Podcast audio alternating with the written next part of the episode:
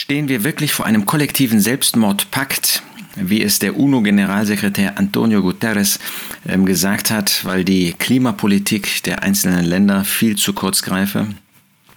Er sagt, wir befinden uns auf einem Highway in die Klimahölle.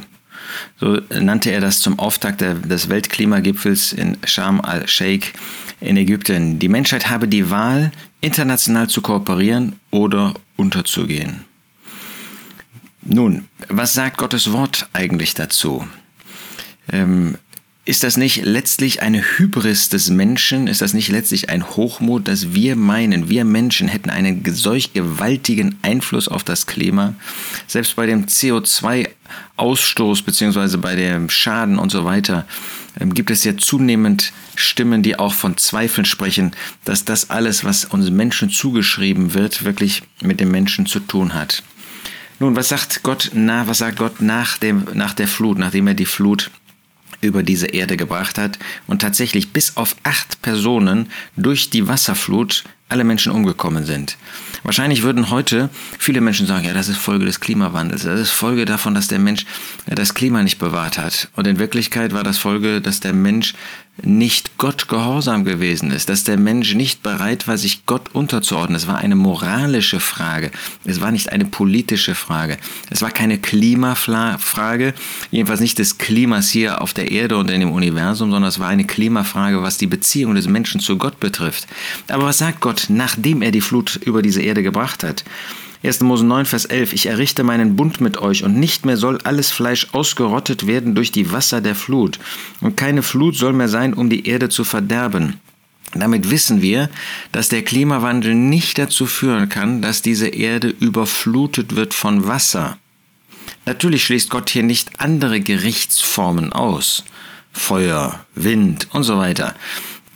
Und auch da kann man natürlich sagen und argumentieren und überlegen, ist das Folge ähm, der Klimapolitik, ist das Folge davon, wie wir mit Ressourcen umgehen und so weiter. Aber gerade das Wasser, was ja hier angeführt wird, immer wieder, dass bei Klimaerwärmung und so weiter, dass dann die Wasser über die Erde und äh, gehen würden und dann keine Menschenseele überleben wird, das genau wird nicht der Fall sein, das sagt Gott hier. Und er wiederholt das, er bestätigt das noch einmal in Vers 15, 1. Mose 9, Vers 15.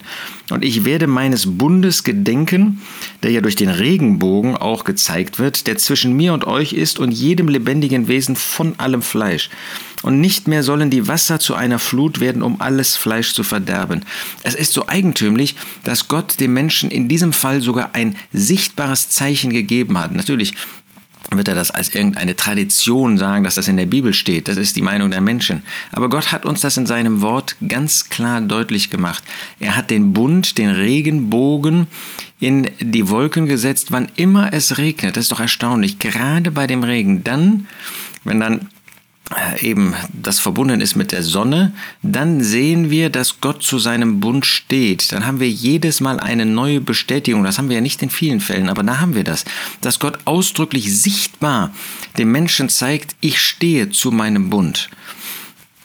Und in 2. Petrus 3 sehen wir, dass Gott tatsächlich noch einmal ähm, nicht nur Gericht über diese Erde bringen wird, sondern auch, dass dieses Gericht mit Umwälzungen in der Natur, in dem Universum zu tun haben. 1, äh, 2. Petrus 3, Vers 10. Es wird aber der Tag des Herrn kommen wie ein Dieb, an dem die Himmel vergehen werden mit gewaltigem Geräusch. Die Elemente aber im Brand werden aufgelöst und die Erde und die Werke auf ihr werden verbrannt werden.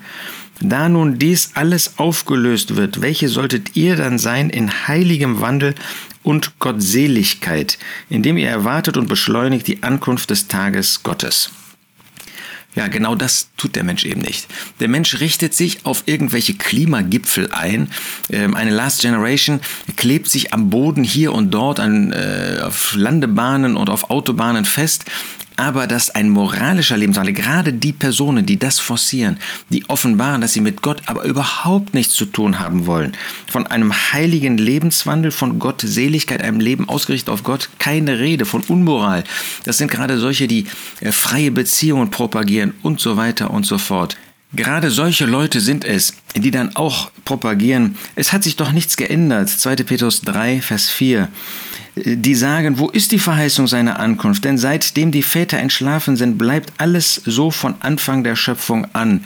Ist doch kein Eingriff, nur die, das Klima, das wird immer schlechter und äh, dieser Klimawandel, und das sind wir Menschen, die das, ähm, diesen Misserfolg sozusagen, ähm, diese Veränderung bewirkt haben. Anstatt dass man sieht, dass es Klimawandel immer in dieser Welt gab. Ähm, natürlich, wenn man mit diesen Millionen, Milliarden Jahren Zeitlauf äh, rechnet, dann ist vor dem Beginn der Menschheit sind alles diese Veränderungen gewesen. Aber wenn man ein bisschen genauer hinschaut, dann sieht man diese Veränderungen von Eiszeit und so weiter. Das war alles da, nachdem der Mensch von Gott geschaffen worden ist. Ja, deshalb ist das einfach Hybris, ja, dass ein solcher Vertreter wie der UNO-Generalsekretär ähm, Guterres, wenn er dann sagt, der Misserfolg ähm, bei diesen Klimaverhandlungen ist mit einem kollektiven Suizid gleichzusetzen. Wenn es um das Klima geht, dann benutzt eben gerade Guterres einen reichen Vorrat an apokalyptischen Metaphern, die wir in Gottes Wort finden. Schon 2018 bezeichnete er den Klimawandel als Frage von Leben und Tod. So verdreht der Feind des Menschen, Satan, durch die Menschen, die hier Verantwortung haben oder auch keine Verantwortung haben, aber eben auch durch Regenten. Die sind nicht inspiriert, wie das künftig einmal der ähm, römische Kaiser sein wird oder auch der Antichrist. Aber sie sind eben Teil dieses Systems dieser Welt. Und was tun sie? Sie verdrehen die Wahrheit. Nicht die Frage des Klimawandels ist eine Frage von Leben und Tod, sondern die Frage, wie ich zu Gott stehe. Wenn wir ein Bewusstsein haben, dass es tatsächlich einmal Veränderungen geben wird, dass diese Welt einmal untergehen wird, was sollten wir dann sein? Dann sollten wir uns unbedingt bekehren zu Gott, dann sollten wir die Chance, die Gott uns jetzt noch gibt, sollten wir nutzen, um uns zu bekehren, ehe es für immer zu spät ist.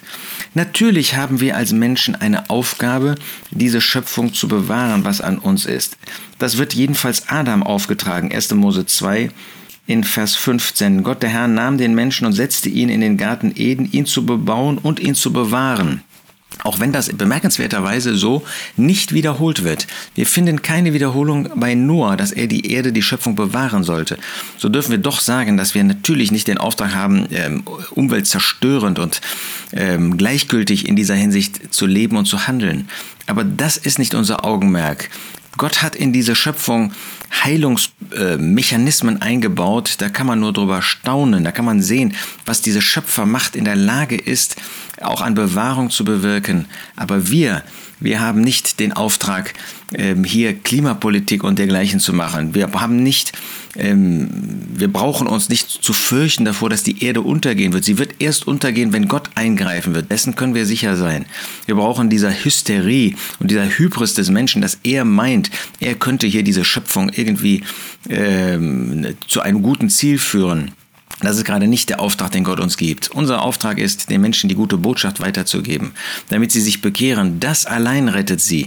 Es wird sie nichts davor äh, retten, äh, wenn sie meinen jetzt, ähm, dass, dass äh, wir ein Tempolimit von 100 haben. Nichts dagegen.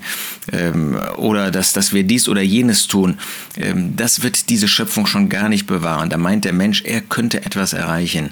Und damit macht er sich erneut zu Gott und zeigt gerade dadurch, dass er nicht verstanden hat, was sein Platz in dieser Schöpfung Schöpfung ist. Nun, wir wollen nicht spotten über solche Menschen, wir wollen auch nicht ähm, in hässlicher Weise verleumderisch über solche Menschen reden. Wir wollen aber besonnen sein, wozu wir in Gottes Wort immer wieder aufgefordert werden. Wir wollen unseren Beitrag dazu leisten, das zu erfüllen, was Gott uns in dieser Schöpfung gesagt hat.